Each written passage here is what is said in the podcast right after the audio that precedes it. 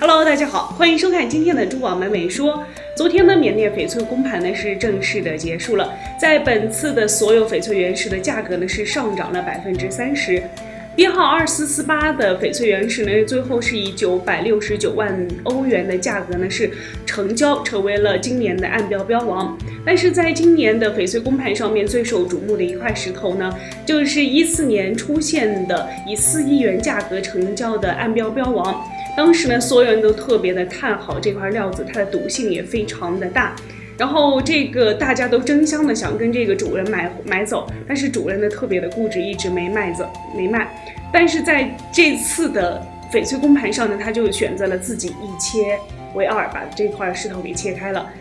俗话说呢，是希望的肥皂泡泡越大，失望就会越大。切开之后呢，这块石头人让大家大失所望，都非常的失望啊，因为切开之后就没有它表面上看上去的那么好。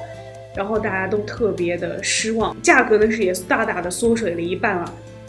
用里面的一句话来说呢，就是一刀穷，一刀富，一刀下去穿短裤。那说的就是这个翡翠赌石了。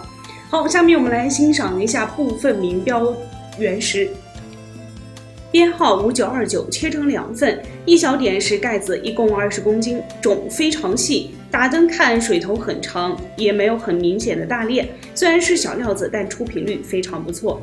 编号五九二八，颜色很漂亮的春带彩，有一定的水头，种也不错，可惜裂有点多。编号五九二五，一共十份，颜色非常漂亮，绿得很正，种质细腻，水头也很好。虽然不能出手镯，但是做出来的小精品也绝对很好看。编号五九四六，起标价一百零八万。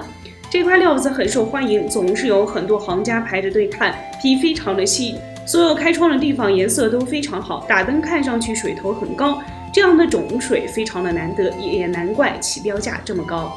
这次的翡翠公盘呢也算是圆满的结束了，期待下一届更多更好看的翡翠原石出现在翡翠公盘上。你了解更多的珠宝资讯，请添加我们的微信号，我们下期再见，拜拜。哦，不对。加大的缩水了一半，正式的结束了。然后呢，本届的